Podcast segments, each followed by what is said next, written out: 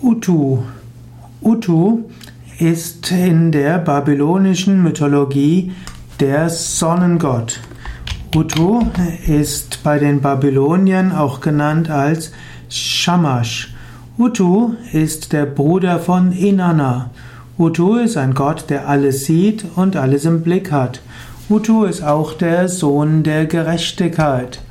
Utu hm, ist auch derjenige, der hilft, alle bösen Dämonen zu überwinden.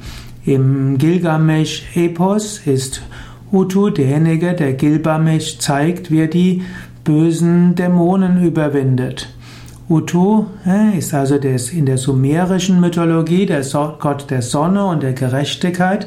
Er hat viele Ähnlichkeiten mit Apollon, Manche sagen auch, er ist das Vorbild von Apollon und hat auch viele Ähnlichkeiten mit Surya, dem indischen Sonnengott.